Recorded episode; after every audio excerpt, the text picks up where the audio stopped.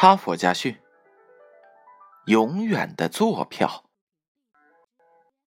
有一个人经常出差，经常买不到对号入座的票。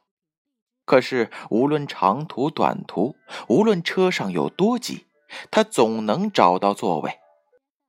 他的办法其实很简单，就是耐心的一节车厢一节车厢的找过去。这个办法听上去似乎并不高明，但却很管用。每次他都做好了从第一节车厢走到最后一节车厢的准备，可是每次他都不用走到最后一节车厢就能发现空位。他说：“像他这样锲而不舍找座位的乘客实在是不多了。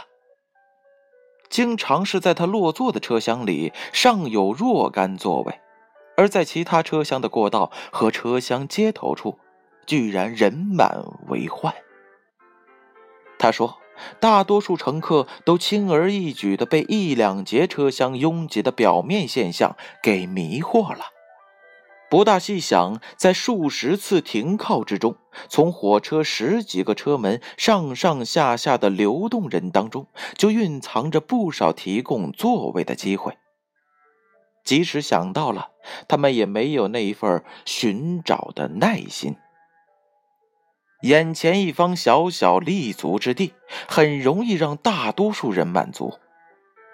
为了一两个座位，背负着行囊挤来挤去，有些人也觉得不值。他们还担心，万一找不到座位，回头连个好好站着的地方都没有了。与生活当中一些安于现状、不思进取、害怕失败的人，永远只能停留在没有成功的起点上一样。这些不愿主动找座位的乘客，大多只能在上车时最初的落脚之处，一直站到下车。故事讲完了，编后语。是这样写的：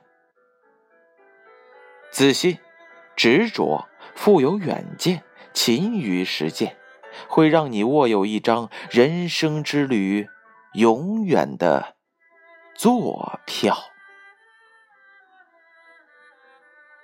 哈佛家训，建勋叔叔与大家共勉。